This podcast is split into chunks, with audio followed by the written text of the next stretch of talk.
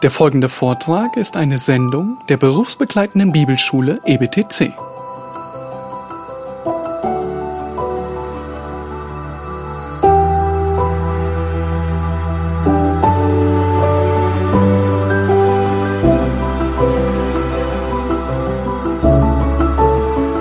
...1972 erschien in einer christlichen Zeitschrift in der Moody Monthly, die Zeitschrift von dem Moody Bibelinstitut, ein Artikel über eine Gemeinde aus Los Angeles.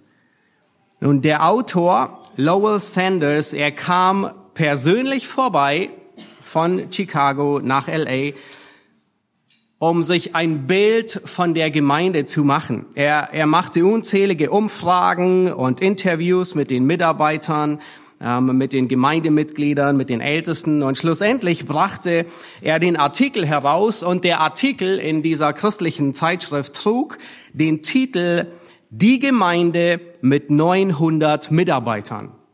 Das Besondere war, dass die Gemeinde aus 900 Mitgliedern bestand. Und er sagte in dem Artikel, jeder ist ein Diener, jeder ist ein Mitarbeiter. Der Pastor der Gemeinde, er bestätigt es und er sagt, die Leute, sie riefen an und fragten, gibt es jemanden im Krankenhaus, den ich besuchen kann? Kann ich in der Kinderbetreuung helfen? Kann ich Stühle stellen? Kann ich die Toiletten putzen? Kann ich die Fenster putzen? Kann ich irgendwie helfen? Irgendwo anpacken? Kann ich beim Evangelisieren mit dabei sein? Und vielleicht denkst du, ja, so stelle ich mir eine Gemeinde vor. Genau so soll eine Gemeinde sein. Heute wollen wir uns einen Abschnitt aus dem ersten Petrusbrief anschauen, in dem Petrus dich auffordert, angesichts der baldigen Wiederkunft unseres Herrn, dass du deine Gnadengabe als guter Verwalter für die Ehre Gottes einsetzt. Gott will, dass du deine Gnadengabe als guter Verwalter für die Ehre Gottes einsetzt. Und ich möchte dir heute nicht nur die Frage stellen, sondern ich hoffe, dass du sie auch im Lauf der Predigt oder auch später beantwortest. Und zwar die Frage, das ist auch der Titel der Predigt. Bist du ein guter Verwalter deiner Gnadengabe? Bist du ein guter Verwalter deiner Gnadengabe? Nun, du hast Zeit, während der Predigt damit zu beginnen, diese Frage zu beantworten, aber auch in der kommenden Woche in den Hauskreisen. Und nächste Woche, nächste Woche wollen wir noch einmal über dieses Thema nachdenken. Das heißt, wir haben weit mehr als zwei Wochen, wo du dich kontinuierlich mit dieser Frage auseinandersetzt. Bist du ein guter Verwalter deiner Gnadengabe? Bist du lieber ein Zuschauer oder bist du lieber ein Mitspieler? Wenn du bereits dienst, dann möchte ich dich heute Morgen ermutigen. Gottes Wort will dich ermutigen, dir Freude geben. Wenn du noch nicht dienst, dann will Gottes Wort dich anspornen, dass du mit deiner Gnadengabe dienst. Lass uns 1. Petrus Kapitel 4 aufschlagen. Wir sind ähm, in unserem ersten Petrusbrief, mittlerweile in Kapitel 4, Vers 10 und 11 angekommen. Wir werden uns heute überwiegend den Schwerpunkt nur auf Vers 10 setzen. Am Sonntag, kommenden Sonntag, wird der Schwerpunkt auch in Vers 11 sein. Lass uns die beiden Verse lesen, 1. Petrus 4, Kapitel 10 und 11. Wir hatten in der letzten Predigt, am letzten, vergangenen Sonntag hatte Sami schon darüber gepredigt, ja, das Ende aller Dinge ist nahe gekommen. Deswegen wollen wir besonnen sein, nüchtern zum Gebet, innige Liebe haben, gastfreundlich sein, ohne Morden. Und nun kommt die Fortsetzung, wo dann ab Vers 10 Petrus sagt, dient einander jeder mit der Gnadengabe, die er empfangen hat, als gute Haushalter der mannigfaltigen Gnade Gottes. Wenn jemand redet, so rede er es als Aussprüche Gottes. Wenn jemand dient, so tue er es aus der Kraft, die Gott darreicht, damit in allem Gott verherrlicht wird durch Jesus Christus. Ihm sei die Herrlichkeit und die Macht von Ewigkeit zu Ewigkeit. Amen. Nun, warum ist ein richtiges Verständnis über Geistesgaben so enorm wichtig? Nun, es hat große Auswirkungen auf deinen und auf meinen Dienst in der Gemeinde. Je nachdem, welche Sichtweise du hast, wirst du deinen Dienst mit Freude tun oder aus Zwang tun. Je nachdem, welche Sichtweise du hast, wirst du meinen, du seist unersetzlich oder du bist das fünfte Rad am Wagen. Je nachdem, welche Sicht du über Geistesgaben hast, wirst du ein Zuschauer sein oder ein Mitarbeiter. Je nachdem, welche Sichtweise du hast, wirst du ein Ronaldo sein oder ein Teamplayer. Je nachdem, welche Sichtweise du hast, wirst, wird dich der Dienst überlasten oder du begehst einen Kunstfehler. Nun, es gibt im Neuen Testament insgesamt vier Abschnitte, die ausführlich über die Gnadengaben lehren. Ähm, den ersten finden wir in 1. Korinther 12 bis 14, Römer 12, Epheser 4 und unser Text in 1. Petrus 4, Vers 10 bis, bis 11. Unser Abschnitt ist ähm, der kürzeste, hat nur zwei Verse, der, der kürzeste von diesen vier Abschnitten und es ist auch der letzte. Nur in 1. Korinther 12 bis 14 das ist der erste Abschnitt, der geschrieben wurde und das ist auch der längste Abschnitt, der geschrieben wurde. Paulus, er gebraucht in 1. Korinther 4, äh, 12 bis, ähm, äh, 12 bis 14 drei ganze Kapitel, um diesen wichtigen Aspekt von Gnadengabe zu korrigieren. Die Korinther hatten falsche Sichtweisen über Gnadengaben und er gebraucht fast ein Viertel des Briefes, nur diesen Missstand, dieses falsches Verständnis zu korrigieren. Und dann ähm, haben wir den Brief aus, äh, den Römerbrief, ungefähr 56 nach Christus aus Korinth geschrieben, den Epheserbrief, ungefähr 60 bis 62 aus Rom und dann ist Petrus der Letzte, der ungefähr 63 nach Christus ebenfalls aus Rom schreibt. Und wir wollen uns ansehen, dass du ein guter Haushalter bist. Schaut euch Vers 10 noch einmal an. Dient einander, jeder mit der Gnadengabe, die er empfangen hat, als gute Haushalter der mannigfaltigen Gnade Gottes. Nun, wenn du ein Mitarbeiter bist, dann hat jeder Mitarbeiter eine Stellenbeschreibung. Was ist sein Job? Was hat er zu tun? Was ist seine Position? Und in diesen Versen beschreibt Petrus deine Stellenbeschreibung, und zwar bist du ein Haushalter der Gnade Gottes. Nun, leider ist uns völlig abhanden gekommen, was ein Haushalter wirklich ist. Ein Haushalter ist kein Boss, der sich aufspielt, als würde nicht nur die Firma, sondern auch alle Mitarbeiter ihm gehören. Ein Haushalter ist nicht jemand, der seine äh, Mitarbeiter wie Leibeigene herumkommandiert. Ein Haushalter ist nicht jemand, der sich wie ein Unmensch verhält, weil er meint, alles gehört ihm und alle könnten hinter ihm aufräumen. Ein Haushalter ist aber auch nicht ein Angestellter, dem es vollkommen gleichgültig ist, wie, wie, wie, wie es der Firma geht. Es ist nicht ein Angestellter, der 16.29 Uhr zum Abstempeln bereit ist und nur wartet, dass die Uhr umschlägt und er endlich 16.30 Uhr nach Hause gehen kann. Ein Haushalter ist nicht jemand, der Dienst nach Vorschrift macht der solange sein Gehalt pünktlich kommt und solange seine Urlaubswünsche ähm, alle genehmigt werden, ist ihm alles egal. Er leistet einfach nur Dienst nach Vorschrift ab. Nein, ein Haushalter ist doch nicht jemand, für den die Arbeitszeit lediglich nur eine Unterbrechung des Urlaubes ist, der sein Hirn abschaltet und nur stur Anordnungen befolgt. Nein, wir sehen, ein Haushalter ist enorm wichtig, was ein Haushalter ist. Luther und Schlachter, die gebrauchen das Wort Haushalter hier. Ähm, Elberfelder gebraucht das Wort ein Verwalter.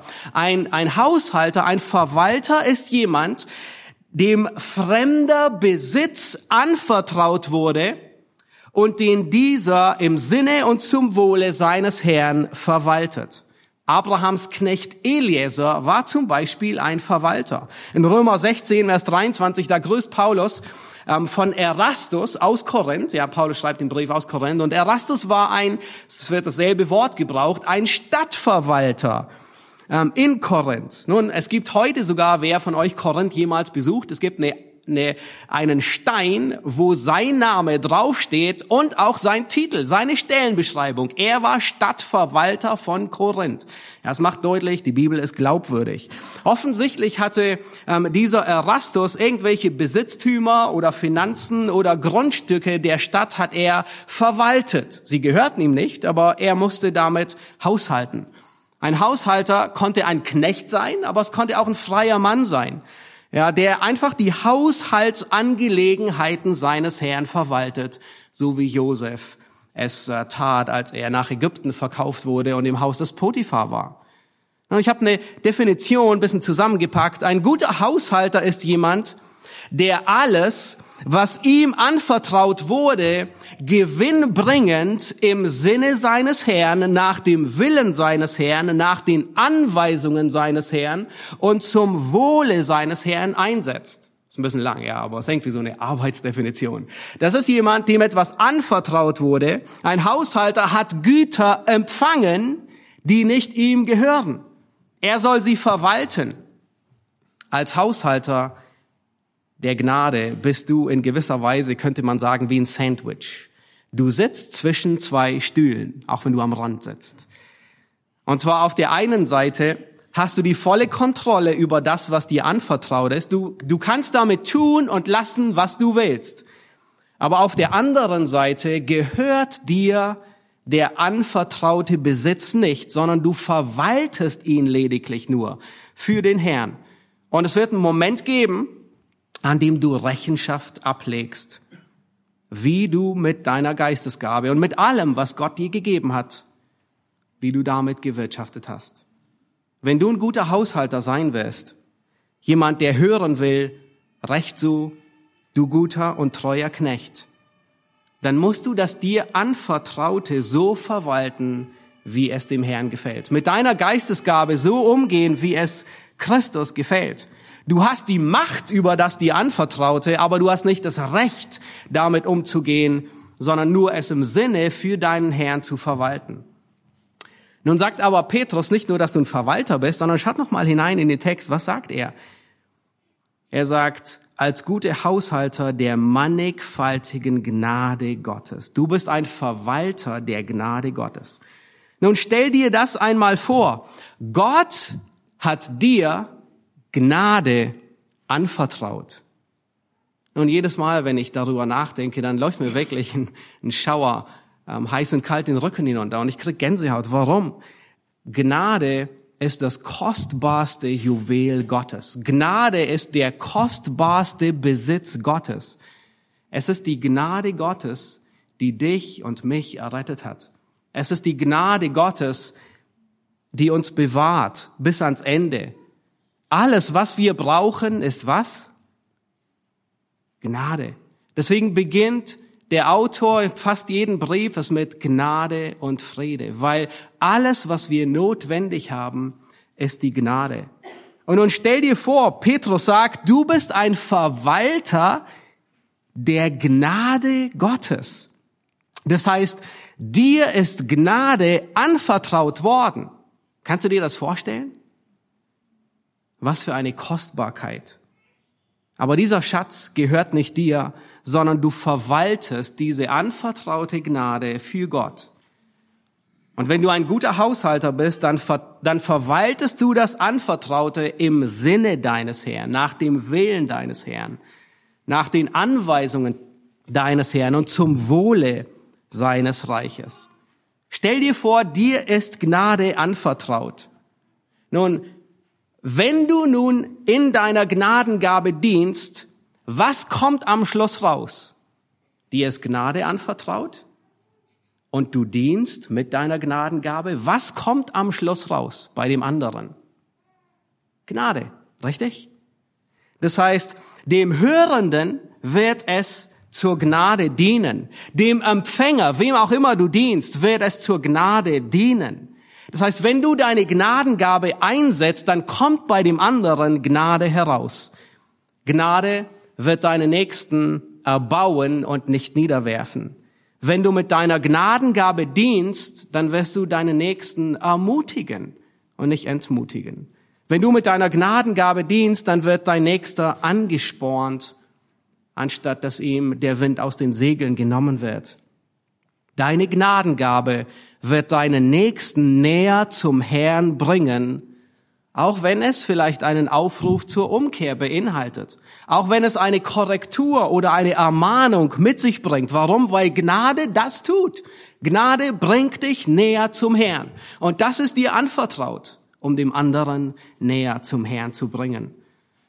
Möchte, dass wir heute Morgen wirklich lernen, was unsere Stellenbeschreibung ist, was deine Stellenbeschreibung ist. Du bist ein Haushalter und es gibt nichts Kostbareres, wie Gnade zu empfangen, aber auch sie zu besitzen, um sie weiterzugeben. Was sprudelt aus dir heraus im Dienst für den anderen? Sonntagmorgen, seit, keine Ahnung, seit neun Uhr, seit wahrscheinlich die ersten hier begonnen haben. Sprudelt Gnade heraus deinen Mitgeschwistern gegenüber oder Anklage? Sprudelt Gnade heraus im Dienst oder Verurteilung? Sprudelt Gnade heraus oder sprudelt Murren heraus? Bist du dir bewusst, dass die Gnadengabe, die dir gegeben ist, sie gehört dir nicht? Es ist nicht deine Gnade, sondern es ist Gottes Gnade. Du verwaltest sie nur. Du gibst weiter, was du empfangen hast. Wenn es deine Gnade ist, dann geht dir die Kraft sehr schnell aus beim Dienen. Und der Tank, er bleibt leer. Ungefähr so wie bei einer schlechten Batterie. Kennt ihr das? Man kauft irgendein Gerät und da sind so diese Standard-Billig-Batterien. Man steckt sie rein und sie funktionieren vielleicht gerade mal einen Tag und geben den Geist auf. Aber nein, die Gnade Gottes, das ist, das ist so, wenn du versuchst, aus deiner Gnade etwas zu tun. Nein, die Gnade Gottes, die ist so wie ein richtig starker Makita Power Akku. Ja, der, der hat Kraft und der lässt sich auch wieder aufladen. Deine Gnade, die hört auf und versagt. Aber Gottes Gnade ist wieder aufladbar. Gottes Gnade, da ist Kraft dahinter. Nun, das war deine Stellenbeschreibung. Du bist ein Verwalter der Gnade. Aber der Text, der geht weiter. Und jeder gute Arbeitgeber, er stellt seinen Mitarbeitern Arbeitsmittel zur Verfügung, nicht wahr? Und zwar so, dass die Arbeit gut getan werden kann. Nur eine schlechte Armee muss sich selbst die Ausrüstung kaufen. In einer guten Armee wird alles gegeben, ähm, was hilfreich ist, um zu besiegen. Das war der Vorteil der römischen Armeen. Ihnen wurde alles zur, ihnen alles zur, alles gegeben, die beste Ausrüstung, um erfolgreich zu sein. Nun lasst uns sehen, ein gutes Arbeitsmittel, das Gott dir gibt, um deinen Dienst zu tun. Lass uns Vers 10 noch einmal lesen. Da sagt, Petrus dient einander, jeder mit der Gnadengabe, die er empfangen hat, als gute Haushalter. Hier macht Petrus dein Arbeitsmittel, stellt er vor. Dein Arbeitsmittel ist die Gnadengabe, die du empfangen hast. Dein Arbeitsmittel ist die Gnadengabe, die du empfangen hast. Petrus macht deutlich, dass jeder Gläubige eine Gnade bekommen hat. Wenn Gott dich gerettet hat durch Gnade, dann hat er dir Gnade anvertraut. Ja, alle Stellen, alle vier Abschnitte, die über die Gnadengaben reden, machen alle deutlich. Römer 12, Gott hat jedem Einzelnen das Maß des Glaubens gegeben. Epheser 4, jedem Einzelnen von uns ist Gnade gegeben. 1. Korinther 12, 7, jedem aber wird das offenbare Wirken des Geistes zum allgemeinen Nutzen gegeben. Überall wird deutlich, dass jeder Gläubige eine Gnadengabe empfangen hat. Das heißt, wenn du gerettet bist, dann hast du eine Gnadengabe bekommen, um deinen Geschwistern damit zu dienen. Und du willst nicht wirklich zu denen gehören, die ihre Talente vergraben, oder? Vielleicht denkst du, wie lange soll ich dienen? Was ist, wenn ich krank bin? Was ist, wenn ich alt und gebrechlich werde? Was ist, wenn ich keine Sonntagsschule mehr machen kann? Habe ich trotzdem noch eine Gnadengabe? Nun, da war eine alte, gottesfürchtige Frau, die war weit über 90 Jahre. Sie konnte nicht mehr putzen, weil die Kraft nicht mehr da war und sie schnell außer Atem kam. Sie konnte keine Sonntagsschule mehr machen, weil sie kaum noch sehen konnte. Aber sie ließ es sich nicht nehmen, zur Gemeinde zu gehen. Und manchmal mit dem Bus hinzufahren zur Bibelstunde. Wer mit dieser alten Schwester auch nur ein paar Minuten geredet hat, der war geistlich so gestärkt, als hätte er ein ganzes Paket Red Bull auf einmal getrunken. Ihre Gottesfurcht, ihre Weisheit, ihre Liebe zu Christus, ihre, ihre Liebe zur Wahrheit, sie sprudelten einfach aus ihr heraus.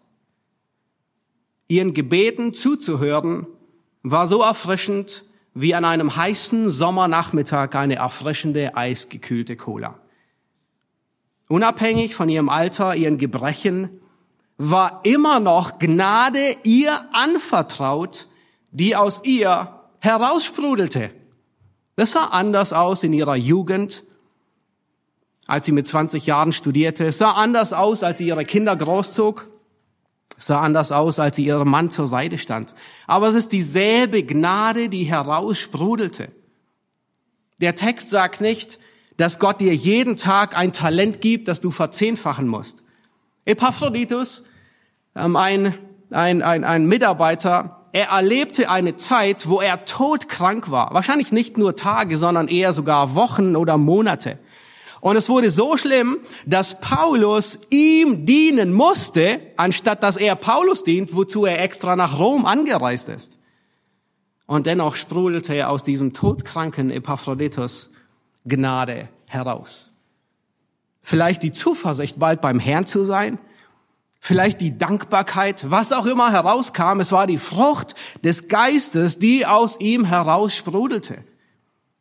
Es gab Zeiten, in denen Paulus im Gefängnis in Ketten lag und all das, was er sonst getan hat, konnte er nicht mehr tun. Und dennoch sprudelt Gnade aus ihm heraus, auch um Mitternacht, als er beginnt, im Gefängnis zu, zu singen. Du hast Gnade empfangen und du hörst nicht auf zu dienen. Immer noch, auch wenn du arm und gebrechlich und schwach und, und nicht mehr kannst. Nun, als nächstes sehen wir, dass Petrus sagt, diese Gnadengabe hast du empfangen. Das heißt, das griechische Wort ist, ist äh, Charisma, das kennt ihr wahrscheinlich, habt ihr schon gehört. Es leitet sich ab von, von Charis, das heißt Gnade. Und Gnade bedeutet, dass jemand etwas bekommt, das unverdient ist. Das heißt, du hast diese Geistesgabe weder erschaffen, noch kannst du sie beanspruchen, noch hast du sie verdient. Du kannst für diese Geistesgabe auch nicht beten oder sie erzwingen. Du darfst nicht unzufrieden sein mit dem, was Gott dir gab und du kannst auch nicht nach einer anderen Geistesgabe streben. Viele missverstehen 1. Korinther 12, Vers 31, wo es heißt, wo, wo Paulus sagt, strebt aber eifrig nach den vorzüglicheren Geistesgnadengaben. Nun, Paulus meint damit nicht, ähm, dass es wichtige und unwichtige Gnadengaben gibt. Ähm, er meint damit auch nicht, dass du am besten jeden Tag danach da, äh, beten solltest, dass Gott dir irgendeine besonders spektakuläre und sichtbare Geistesgabe gibt. Nein, nein, nein. Er meint damit, wenn sich die Gemeinde versammelt, dann soll die Gemeinde danach streben, dass die Geistesgaben aktiv werden, die alle erbauen und nicht solche Geistesgaben dominieren, wo kaum jemand erbaut wird, weil kaum jemand die Sprache versteht, in der gerade jemand in Sprachen redet, in der Gemeinde von Korinth. Du kannst dich nicht beschweren und meinen, du hättest zu wenig bekommen, weil es ist Gnade. Du kannst dich auch nicht beschweren, zu viel bekommen zu haben. Nun, darüber beschwert man sich am seltensten. Denn der Geist, er teilt aus, wie er will. Deine Gnadengabe ist keine Bestrafung. Deine Gnadengabe, sie degradiert dich auch nicht. Und deine Geistesgabe ist auch keine Belohnung. Sie macht dich nicht wichtiger wie deinen Bruder. Sie wertet dich nicht auf. Deine Geistesgabe ist nicht eine Beförderung, die du bekommen hast. Das ist auch kein Thermometer, wie deine geistliche Reife gerade ist, sondern Gott gibt so viel, wie du tragen kannst. Gott erwartet nicht mehr, wie er gibt, aber Gott erwartet auch nicht weniger, wie er gibt. Nun, vielleicht denkst du, was sind denn nun Geistesgaben? Was sind Gnadengaben? Das, die, es werden unterschiedliche Worte im Neuen Testament gebraucht. Eines der häufigsten ist Charisma. Ähm, es wird, kommt insgesamt 17 Mal vor. Andere Worte, die im Neuen Testament synonym für die Gnadengaben gebraucht werden, sind ähm, Geisteswirkungen. Ähm, oder 1. Korinther 12 sagt einfach nur Dienst und es wird als Synonym für Geistesgabe benutzt. 1. Korinther 12, 6 sagt Kraftwirkung. Also unterschiedliche Worte. Das Neue Testament, es, es nennt viele Geistesgaben, aber es gibt keine vollständige Liste, was alles eine Geistesgabe ist.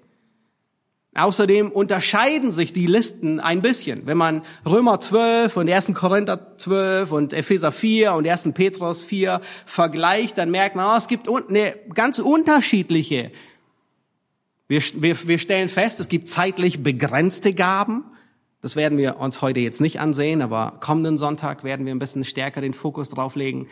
Offenbarende Gaben, ja, wie das Amt des Apostels oder Prophetie, ähm, oder die Unterscheidung von Geistern, ähm, Wort der Weisheit oder Erkenntnis. Und dann gibt es bekräftigende Gaben, die auch zeitlich begrenzt sind, wie Heilung oder Glauben im Sinne von wunderweckender Glaube oder, oder Wunderkräfte, Sprachenrede, die Auslegung von Sprachenrede. Und dann stellen wir fest, es gibt bleibende Gaben. Es wird einige genannt. Überall wird zum Beispiel der Aspekt der Lehre genannt. In allen vier Stellen. Ja, bei uns auch im, im Sinne von Reden in Vers, in Vers 11, was wir uns nächsten Sonntag anschauen.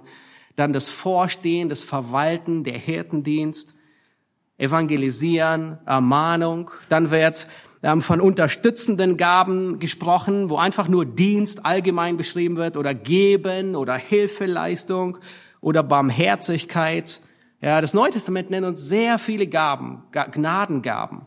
Und vielleicht denkst du, wie erkenne ich meine Gnadengabe? Nun, Frage, achte beim Lesen des Neuen Testamentes darauf, gibt es irgendwo einen Hinweis, wo wir aufgefordert werden, auf die Gnadengabensuche zu gehen? Also begib dich auf Suche, um herauszustellen, heraus festzustellen, was ist deine Geistesgabe. Nun, du kannst lange suchen, ähm, du wirst feststellen, es gibt keinen Vers, der dich auffordert, sondern wenn etwas über Geistesgaben gesch geschrieben ist, dann, dann wirst du immer aufgefordert zu dienen und nicht zu erkennen, was deine Geistesgabe ist. MacArthur, er wurde von Leuten einmal gefragt, was ist deine Geistesgabe? Hm, spannend, was jemand selbst antwortet. Und er antwortete, und ich war sehr überrascht, das zu lesen. Er sagte, nun, ich kann die Geistesgabe nicht benennen und es predigen oder lehren nennen. Meine Geistesgabe ist das, was ich tue, um Christus zu dienen. Oh, was für eine gute Zusammenfassung. Meine Geistesgabe ist das, was ich tue, um Christus zu dienen. Und dann sagt er, dazu gehören natürlich das Predigen und das Lehren, vielleicht auch das Ermahnen. Ich kann meine Geistesgabe nicht vollständig identifizieren. Ich weiß nur, dass der Geist Gottes mich gebraucht, wenn ich bereit bin, gebraucht zu werden. Wie gut zusammengefasst. Ich weiß, dass der Geist Gottes mich gebraucht, wenn ich bereit bin, gebraucht zu werden. Ich habe eine Arbeitsdefinition äh, ein bisschen geschrieben, vielleicht hilft es jemandem. Ja, meine Geistesgabe ist alles, was Gott mir anvertraut hat, um meinen Geschwistern zu dienen und ihnen dadurch Gnade Gottes zukommen zu lassen. Wenn du dich fragst, was ist deine Geistesgabe, dann ist es all das, was Gott dir anvertraut hat, um deinen Geschwistern zu dienen und ihnen dadurch die Gnade Gottes zukommen zu lassen. Bitte geh nicht auf lange ähm, Entdeckungstouren, um nach deiner Gnadengabe zu finden, sondern fang einfach an zu dienen. Deine Gabe es ist, ist eine Kombination aus vielen unterschiedlichen Dingen, aber du bist einst, absolut einzigartig. Und Timotheus ist ein gutes Beispiel dafür. Timotheus war jemand, der gepredigt hat, der gelehrt hat, jemand, der die Arbeit eines Evangelisten getan hat. Er war jemand, der ermahnt hat. Er war jemand, der einen Hirtendienst getan hat.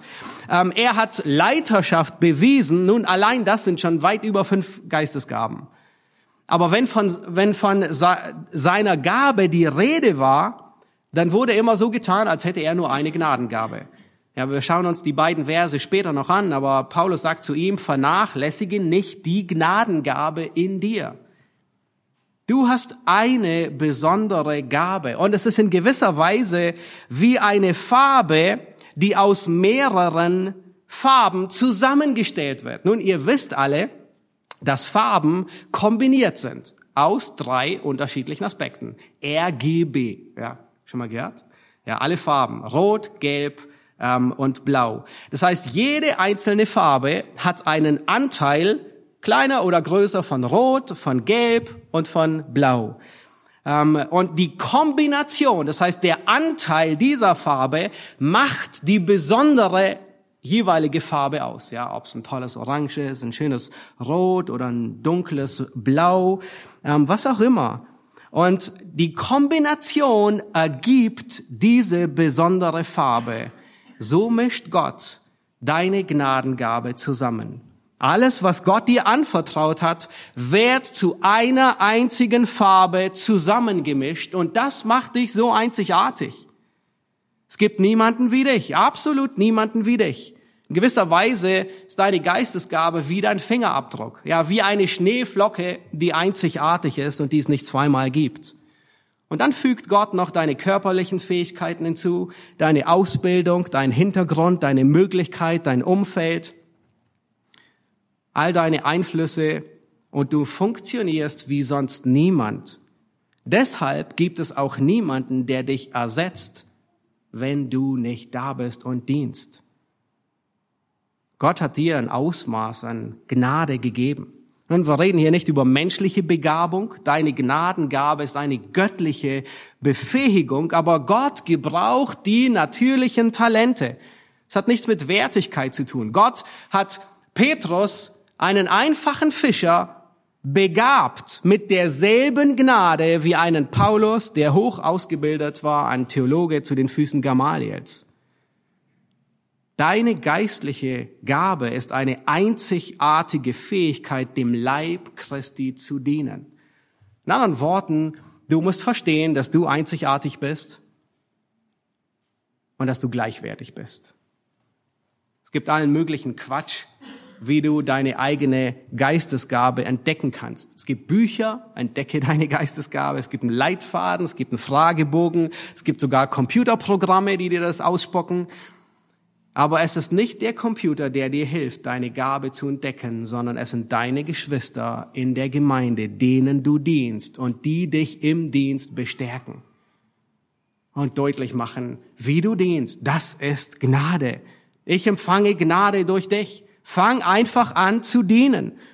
Konzentriere dich darauf zu dienen und nicht dich selbst zu verwirklichen.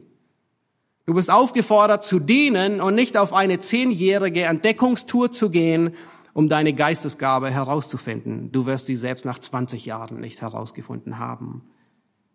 Um zu dienen, musst du nicht exakt wissen, was deine Geistesgabe ist. Es könnte eher der Fall sein, dass du dich ein bisschen zu wichtig nimmst, wenn es immer nur um die Frage geht, was ist meine Geistesgabe, sondern fang an zu dienen. Deine Gabe ist das, was du tust, wenn du mit dem Geist Gottes erfüllt bist, um dem Leib Christi zu dienen. Sei hingegeben. Ein Gläubiger, der kann nicht nützlich sein, wenn er nicht hingegeben ist. Jerry Bridges, er sagt in einem seiner Bücher, Heiligung ist notwendig für einen wirkungsvollen Dienst für Gott. Heiligung und Brauchbarkeit sind miteinander verbunden. Wir können Gott unseren Dienst nicht in einem unreinen Gefäß darbringen. Das haben wir gerade in dem letzten Lied vor der Predigt gesungen. Es war eine großartige Vorbereitung. Nämlich wir haben gesungen, dass der Herr ein Weingärtner ist und dass er was tun will? Die Rebe an ihr arbeiten, sie pflegen, damit sie mehr Frucht bringt. Aber erst wenn sie gereinigt ist, erst wenn sie gesäubert wird, erst wenn sie mehr und mehr von Sünde befreit wird, bringt sie mehr und mehr Frucht. Und das trifft auf dich auch zu. Heiligung und Brauchbarkeit gehen Hand in Hand. Ja, deine Gabe die ist da, um den Auftrag, den eine Gnadengabe hat, zu erfüllen. Stell dir die Frage, ist dein Dienst für deine Geschwister erbauend? Werden die anderen durch deinen Dienst gesegnet? In der Art und Weise, wie du dienst, bist du nützlich für die anderen? Werden sie gestärkt und ermuntert? Stell dir die Frage, empfinde ich Freude beim Dienen? Nun, das ist nicht das Hauptziel, quasi, um, ähm, um, um selbst Freude zu haben, aber es ist ein Beigeschmack. Das heißt, das Ausüben deiner Geistesgabe bringt trotz viel Herausforderung und Müdigkeit und Widerstand Freude mit sich. Charles ähm, äh, Spurgeons Frau, Susanna Spurgeon, sie wurde in ihren frühen Jahren nach der Geburt, kurz nach der Geburt ihrer Zwillinge, beinahe halbinvalide. Aber sie ließ sich vom Herrn trotzdem auf eine ganz besondere Weise gebrauchen, um ein Segen für die unzähligen Geschwister zu sein. Und es gab, es gab Wochen, wo sie, wo sie nicht einmal das, das Zimmer verlassen konnte. Und sie begann, Pastoren und Evangelisten in aller Welt Bücher zuzusenden, die für deren Dienst sehr wichtig waren, die sie sich aber nicht leisten konnten, weil das Budget nicht ausreichte. Insbesondere ähm, legte sie fast allen das Buch ihres Mannes bei Ratschläge für Prediger. Ein tolles Buch. Nun, bald fuhren Woche für Woche ganze Wagenladungen von hilfreicher geistlicher Literatur von dem Spurgeon House verpackt auf den Bahnhof nach London, wo sie verschipft wurden. Und Spurgeon selbst, er sagt etwas Schönes über seine Frau. Er sagt Folgendes. Ich muss die Güte unseres himmlischen Vaters bewundern, der meine Frau so gnädig gebraucht hat, eine Arbeit zu tun, die ihr eine Quelle unsäglichen Glücks geworden ist. Diese Arbeit hat sie zwar mehr Mühe gekostet, als ich offen sagen kann, aber sie hat ihr auch grenzenlose Freude bereitet. Der Herr tat seinem leidenden Kind das Allerbeste, als er sie führte, den Bedürfnissen seiner Diener zu dienen. Ach, habt ihr das gelesen? Der Herr tat seinem leidenden Kind das Allerbeste, als er sie führte, den Bedürfnissen seiner Diener zu dienen. Auf diese Weise rief er sie weg von persönlichem Kummer, gab ihrem Leben Spannkraft und Sammlung. Er führte sie dazu, sich beständig mit ihm zu beschäftigen und zog sie so immer tiefer hinein in jene Region, wo andere als irdische Freuden und Leiden herrschen. Jeder Gläubige möge dieses Zeugnis der Ermahnung annehmen, dass für fast alle menschlichen Nöte die wirksamste Linderung, das beste Heilmittel ein aufopfernder Dienst für den Herrn Jesus ist. Unfassbar. Was ist die beste Therapie für fast jedes ähm, menschliche Not? Er sagt, für fast alle menschlichen Nöte ist nicht ein Antidepressivum, ist nicht ein Analgetikum, nicht ein Schmerzmittel, nicht all das, was dazu gehört, sondern die wirksamste Linderung, das beste Heilmittel, ein aufopfernder Dienst für den Herrn. Unglaublich. Nun lasst uns weitergehen und wir wollen sehen, wir haben gesehen, Gott, wir haben die Stellenbeschreibung gesehen, die Gott uns gibt. Wir sind Verwalter, Haushalter. Wir haben gesehen, dass Gott uns Arbeitsmittel zur Verfügung stellt, nämlich die Gnadengabe. Und nun wollen wir sehen, was ist der Arbeitsauftrag.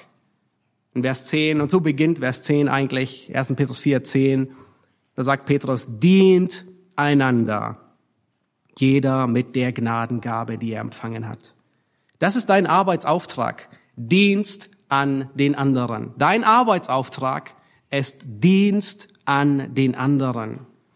Nun, dienen bedeutet Arbeit. Ist überraschend, nicht wahr? Dienen ist ein wenig mit Anstrengung verbunden. Beim Dienen soll es tatsächlich vorkommen, dass man ins Schwitzen gerät. Dienen kann bedeuten, dass du früh aufstehst. Dienen kann bedeuten, dass du vor allen anderen da bist. Dienen kann bedeuten, dass du als letzter weggehst. Dienen kann bedeuten, dass deine Arbeit nicht so sehr gesehen wird und trotzdem ist sie ungeheuer wichtig. Ungefähr so wie bei der Technik. Man merkt erst, dass es Technik gibt, wenn sie nicht funktioniert. Dienen bedeutet, dass du den, dem du dienst, dass du ihn höher achtest. Das heißt, du achtest den anderen höher als dich selbst, vielleicht sogar, wenn du Bereichsleiter bist. Jeder Mitarbeiter hat einen Arbeitsauftrag. Diene dem anderen ist dein Arbeitsauftrag. Nun stell dir vor, kein, kein Chef stellt einen Schreiner für 40 Stunden die Woche ein, bezahlt ihm volles Gehalt bezahlt nicht nur das Gehalt, sondern das Superbrutto, das heißt auch all die Nebenkosten, die Pflegeversicherung und Gesundheit und alles, was noch dazugehört. Und sagt zu ihm, weißt du was, du kannst mit den 40 Stunden pro Woche tun, was du willst. Wenn du sie privat nutzen willst für dich, dann kannst du es gerne tun. Wenn du surfen willst im, im, im, im Internet, kannst du so lange surfen, wie du willst. Du kannst auf den Social Media sein, wie lange du willst. Du kannst die Küche, wenn du eine brauchst, für dich bauen. Vielleicht brauchst du einen neuen Tisch oder einen neuen Schrank. Nein, nein, nein. Deswegen wird jemand nicht eingestellt, sondern er hat, er wird eingestellt, weil er einen Arbeitsauftrag hat etwas zu tun. Nun, was ist dein Arbeitsauftrag? Wem sollen wir als Geschwister dienen? Petrus sagt, dient einander. Die Geistesgaben wurden dir nicht gegeben, um zu prahlen, auch nicht, damit du dich selbst verwirklichst, auch nicht, damit du dir selbst dienst, sondern damit du den anderen dienst. Ein Bild, das häufig gebraucht wird, ist, stellt euch einen ähm, vor, da sitzen äh, mehrere Leute um einen reich gedeckten Tisch. Ja, der Tisch, der ist voll gedeckt, viele Leute sitzen drumherum. Das einzige Problem ist, dass ihr Ellenbogen steif ist. Das heißt, sie können den Ellenbogen nicht beugen. Nun, versuch mal mit einem steifen Ellenbogen zu essen. Ähm, es, es geht nicht. Du kannst ihn drehen, wie du willst. Du kannst dir etwas vom Teller nehmen, aber du wirst hungrig bleiben. Du kannst es nicht zum Mund führen. Du verhungerst bei einem reich gedeckten Tisch. Die einzige Möglichkeit, satt zu werden, ist, wenn jeder seinem Nächsten dient. Nun, der kann etwas vom Teller nehmen und es seinem Nächsten zum Mund führen. Nun weißt du was? Gott hat es so gewollt, Gott wollte, dass du dir selbst nicht dienst mit deiner Geistesgabe.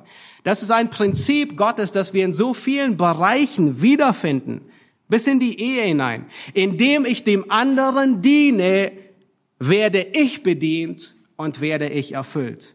Das heißt, deine Gnadengabe, die ist dir gegeben, um dem anderen zu dienen. Und während du dienst, wird dir gedient. Gott hat dir Gnade anvertraut, die soll im Dienst heraussprudeln und dem anderen dienen zu seinem Wohl. Und das müssen wir jetzt immer wieder ins Bewusstsein rufen. Ich weiß, wir können uns manchmal so schnell darin verlieren, einfach nur unseren Dienst vor Augen zu haben. Geht's euch auch so, wenn man Sonntagmorgen ankommt und man hat irgendeinen Dienst und dann denkt man wie ein Tunnelblick. Einfach nur mein Dienst und ich will, dass er gut läuft und ich will, dass er perfekt läuft. Das ist gut. Aber es gibt ein höheres Ziel. Nämlich das höhere Ziel ist nicht, dass die Toilette sauber ist. Das höhere Ziel, auch wenn es toll ist, ist nicht, dass das Mikro und die Lautsprecher funktionieren. Das höhere Ziel ist nicht, dass die Wochenblätter an den Mann gebracht werden. Das höhere Ziel ist nicht, dass wir nachher Kaffee und was zu beißen haben. Das höhere Ziel ist nicht, dass die Kinder ähm, während der Sonntagsschule möglichst nicht einschlafen. Das höhere Ziel ist nicht, dass die Zahlen stimmen und das Finanzamt nicht meckert, sondern das höhere Ziel ist, dass dein Nächster durch dein Dienen Gnade Gottes erfährt. Das ist das höhere Ziel. Dass dein, deine Mitgeschwister durch deinen Dienst Gnade Gottes erfahren, die sie ermutigt, die sie erbaut, die sie befähigt, Christus nachzufolgen. Und dann gibt es noch ein Ziel, das über allem steht. Also wir haben gesehen, wir haben unterschiedliche Ziele. Das allerhöchste Ziel ist, dass Christus verherrlicht wird. Deinem Nächsten zu dienen bedeutet auch, dass du seinen Dienst anerkennst. Hilf deinen Geschwistern, ihre Geistesgabe zu erkennen. Nun, wenn du durch den Dienst von deinen Geschwistern Gnade erfährst, wenn du durch den Dienst von deinen Geschwistern gestärkt wirst, ermutigt wirst, erfrischt wirst, wenn du angespornt wirst, dann sag es ihnen, dass sie wissen, dass sie dir dienen. Sag ihnen, wie sehr du dankbar bist für den Dienst, den sie dir entgegenbringen. Vielleicht weißt du nicht einmal, wie dein Nächster dir dient, weil du kaum ein Wort mit ihm gewechselt hast. Vielleicht weißt du nicht, wo er dient. Nun, das ist der Grund, dass wir am letzten Sonntag im Gemeinschaftsnachmittag begonnen haben, die Dienstbereiche ein bisschen vorzustellen. Und das wollen wir beibehalten, einfach um zu wissen, wo dienen die unterschiedlichen Leute. Und manchmal merken wir es gar nicht, weil wir die Augen nicht auftun. Leidest du an geistlicher, man könnte sagen, Frühjahrsmüdigkeit? Bist du ermattet und erschöpft, mühselig und beladen? Nun, ein Grund könnte sein, dass du nicht dienst. Und ein Grund könnte sein, dass du dir nicht dienen lässt. Deine Gaben sind dir gegeben, um anderen zu dienen. Und während du dem anderen dienst, wirst du erbaut. Das heißt, wenn du gar nicht da bist und gar nicht dienst, dann kannst du auch nicht erbaut werden. Vielleicht hast du es auch schon erlebt. Sonntagmorgen ging nicht so gut los. Ich hoffe nicht, dass es der heutige Tag war. ja, vielleicht ging es dir gesundheitlich nicht so gut. Vielleicht warst du auch innerlich so müde und so niedergeschlagen und so so fertig und die Hürde zu Hause zu bleiben, die ist einfach am liebsten würdest du nur zu Hause bleiben und nichts tun. Und dann wird die Hürde, zu Hause zu bleiben, auch noch gesenkt, weil du denkst, ah, ich kann den Gottesdienst im Livestream mit, mitverfolgen und dadurch wirst du vielleicht noch angespornt und äh, es ist so verlockend.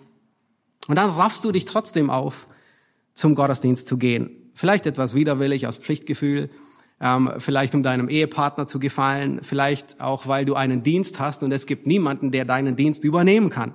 Und du musst hingehen. Und vielleicht stellst du fest, wenn du nach Hause gehst, und ich hoffe, es ist immer der Fall, auch wenn die Kopfschmerzen immer noch da sind, auch wenn die Herausforderungen nicht weg sind, aber du kamst trotzdem erfrischt, gestärkt und ermutigt nach Hause. Warum? Du wurdest durch den Dienst der anderen erfrischt. Vielleicht auch nur durch die Anwesenheit des anderen. Und das ist Gottes Absicht mit der Ortsgemeinde. Wir brauchen die Ermahnung hier in 1. Petrus 4, dient einander, jeder mit der Gnadengabe, die er empfangen hat. Immer wieder stehen wir in der Gefahr, müde zu werden, im Eifer nachzulassen. In dieser Gefahr stand Timotheus. In jedem Brief, den Paulus an ihn schrieb, spricht er ihn jedes Mal auf seine Gnadengabe an und sagt, vernachlässige sie nicht. Werde nicht müde. 1. Timotheus 4,14 sagt er, vernachlässige nicht die Gnadengabe in dir. 2. Timotheus 1,6 ich erinnere dich daran, die Gnadengabe wieder anzufachen. Das ist so wie bei einem Feuer, das so langsam verglimmt, ja, kenne ihr vom Lagerfeuer. Und da muss man bisschen pusten, bisschen Feuer nachlegen, so dass das Feuer wieder angefacht wird, dass es nicht ausgeht. Und der Kontext, in dem Paulus zu Timotheus redet, ist, er spricht von Furcht, Vers 7, von Scham, von Leid. Das heißt, all das kann dazu führen, dass der Eifer und die Hingabe zum Dienen nachlassen. Die Leser des ersten Petrusbriefes, sie steckten in derselben Herausforderung. Sie durchlebten Leid, Anfechtung, Verfolgung, Furcht, Scham, Verleumdung, Einschüchterung. Und was ist naheliegend? Man hört auf zu dienen. Die Geistesgabe, sie, sie erlischt beinahe.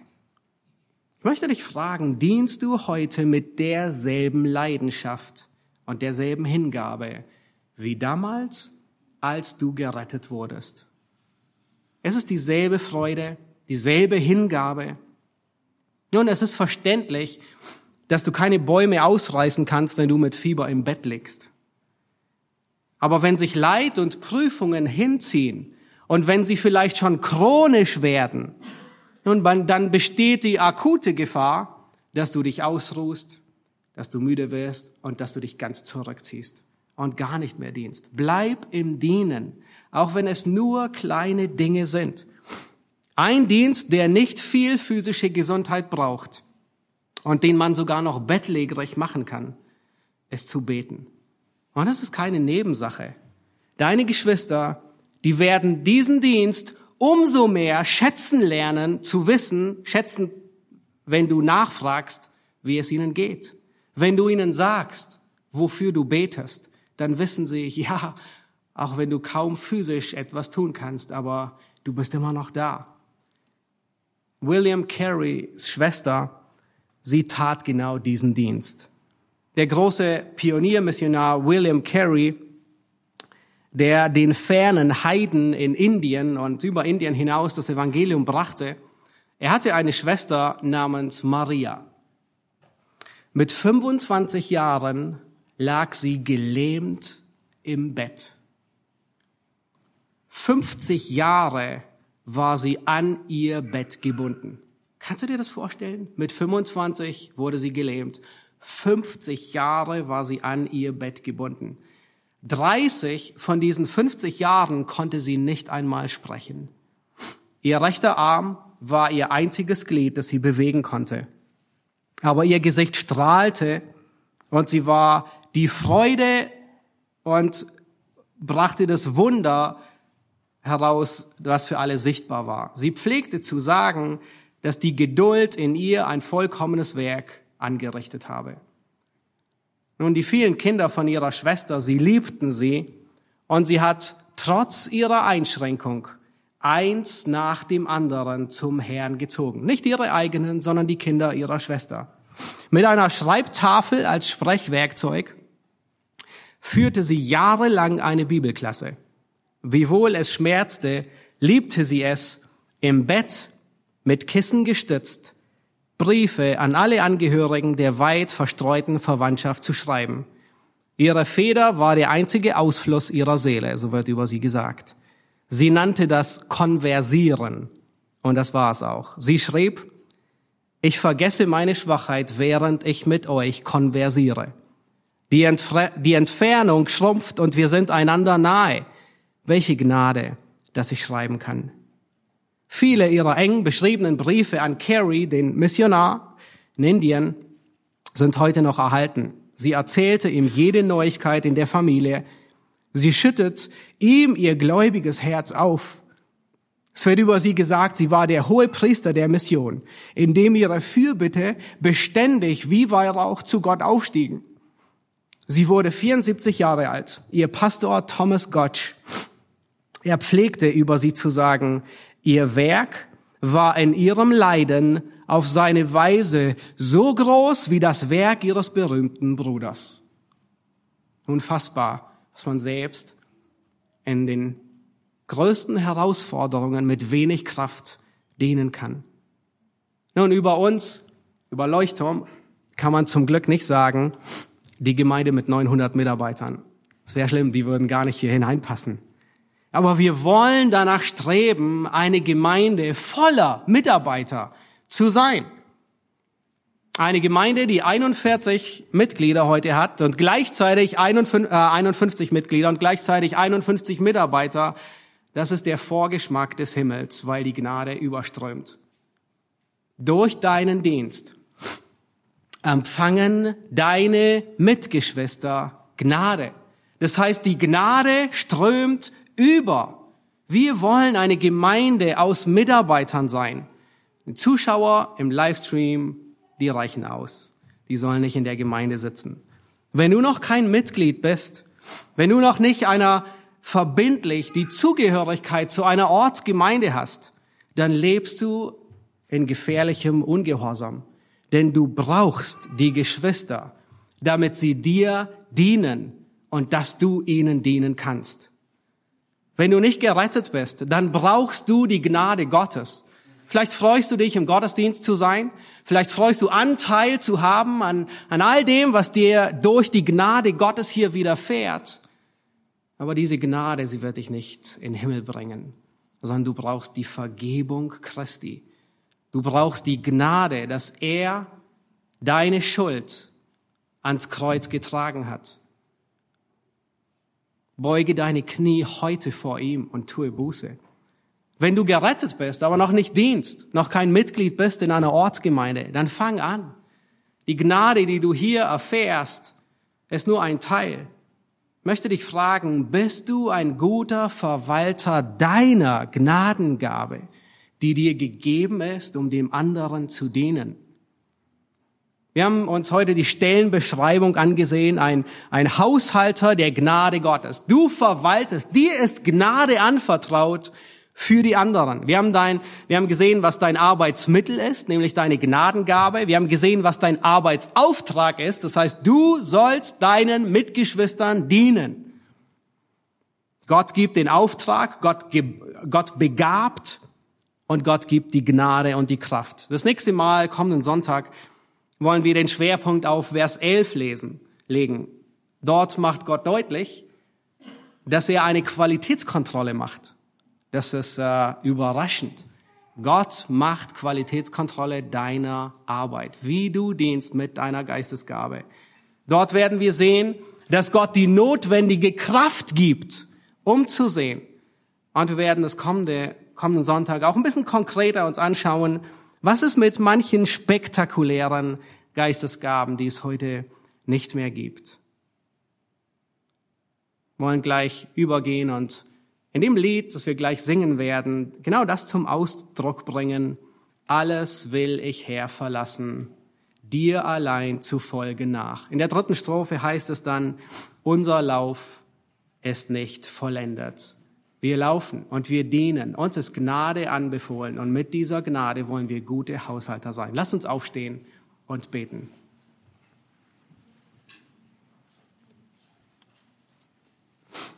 Jesus Christus, wir danken dir für diesen Abschnitt aus 1. Petrus 4, wo du uns belehrt hast und uns unterwiesen hast, dass wir Haushalter deiner Gnade sind.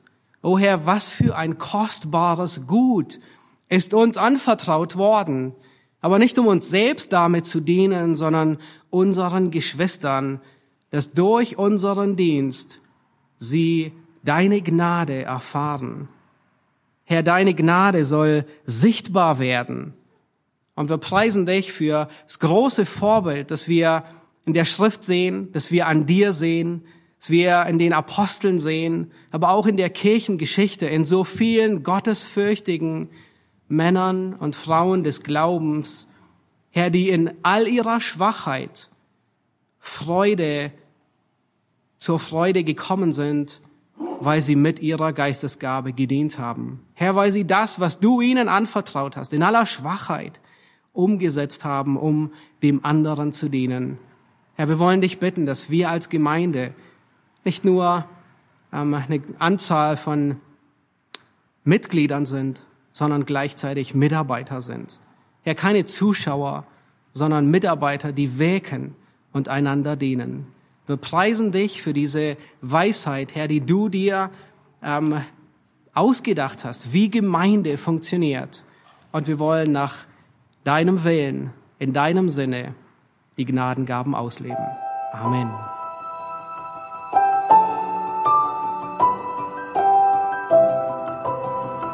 Diese Sendung war von der berufsbegleitenden Bibelschule EBTC. Unser Ziel ist, Jünger fürs Leben zuzurüsten, um der Gemeinde Christi zu dienen. Weitere Beiträge, Bücher und Informationen findest du auf ebtc.org.